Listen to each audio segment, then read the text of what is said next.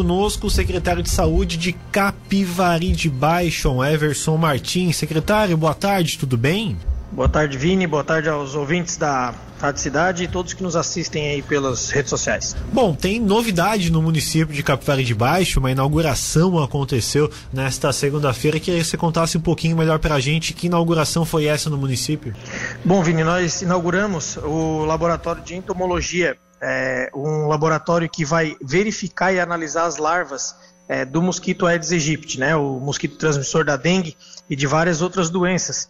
É, o que, que a gente a gente implementou isso é, porque faz parte de uma força-tarefa que nós iniciamos lá é, em março em, que, é, que foi a questão da força-tarefa contra a dengue. Né? A gente sabe que no começo, a, agora no inverno, ele, ele dá uma baixa na proliferação dos mosquitos, mas na, no, no início do verão a gente é um período sazonal que a gente vai ter muitas larvas e a, a gente como é que funcionava antes? Nós levávamos essas larvas ao à regional de saúde que lia as larvas junto com alguns outros municípios que não que não tem também o um laboratório né? Então para agilizar isso essa leitura das larvas nós temos 84 armadilhas é, instaladas no município, né? E aí as agentes de endemia coletam essas larvas e levam para o nosso laboratório agora, fazendo a leitura muito mais rápido para a gente identificar se o mosquito é do Aedes aegypti ou não, e, e também é, identificar o foco e agir contra isso, né? É, é comum ter essa, esse laboratório nos municípios?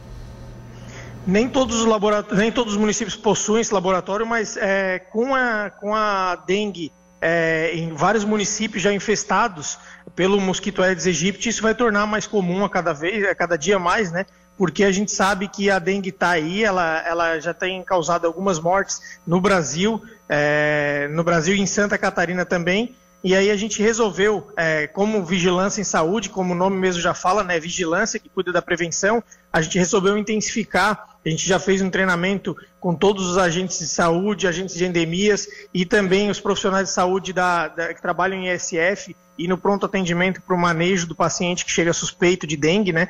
E agora também estamos é, a, a, adquirimos os equipamentos e estamos fazendo essa, é, esse laboratório já com as análises aqui, uma profissional que foi capacitada pela DIV, pela é, Diretoria de Vigilância Epidemiológica do Estado, e ela recebeu esse treinamento e está capacitada e apta para fazer as, as leituras no município. Ah, Everson, é, isso tem um custo maior para o município ou, ou o custo-benefício acaba sendo maior? É um custo baixo, onde a gente só teve que adaptar um espaço e também comprar o equipamento, né, o equipamento que, que é um microscópio é, para, para a leitura das larvas. O treinamento com a, com, a, com, com a agente de endemias foi totalmente disponibilizado pelo governo do estado e a gente agora tem uma arma a mais contra o Aedes aegypti, contra o mosquito da dengue, o mosquito da chikungunya, da zika, é, da febre amarela, que é um mosquito que causa um estrago na sociedade, né? Então a gente tem que prevenir. Desde o começo do ano, Capivari só foi encontrado um foco no bairro Vila Flor em fevereiro, mas a gente não não baixa a guarda, a gente pede para a população também não baixar a guarda, porque a gente sabe o que nos espera ali na frente, um, um período sazonal de verão, de início de verão, onde com certeza é, terão muitas larvas para coletar e nós vamos estar prontos e preparados, porque a gente trabalha com a prevenção quando se fala em vigilância e saúde. Pois é, a, a questão da, da região, a gente vê vários municípios infestados, decretados infestados pelo mosquito da, da dengue, isso traz uma preocupação maior a Capivari de Baixo?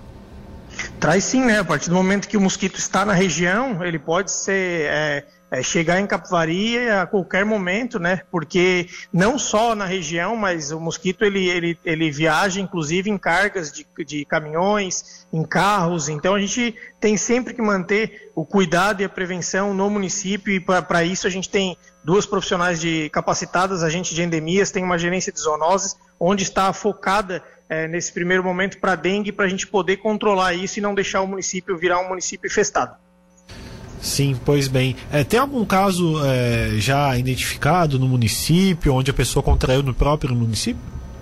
Não, a gente só teve um caso de dengue até agora e a pessoa contraiu fora, né? Dentro do município ainda não foi confirmado nenhum caso de dengue, é, mas, repito, nos preocupa muito a chegada do o fim do inverno, a chegada do verão, nos preocupa, nos preocupa porque é um período sazonal onde é, a alta da dengue ela faz com que nos outros anos a gente já tinha se preocupado e agora cada vez mais é, o vírus está circulando a, na, na, em Santa Catarina e o mosquito também.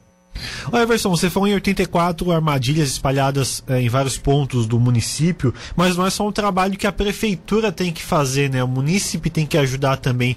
É, no que, que a população pode ajudar a combater o mosquito da dengue? Ô Vini, é, muito bem lembrado é, o poder público ele pode agir é, de todas as formas possíveis para evitar o, a, a, proliferação do mosquito da dengue, né?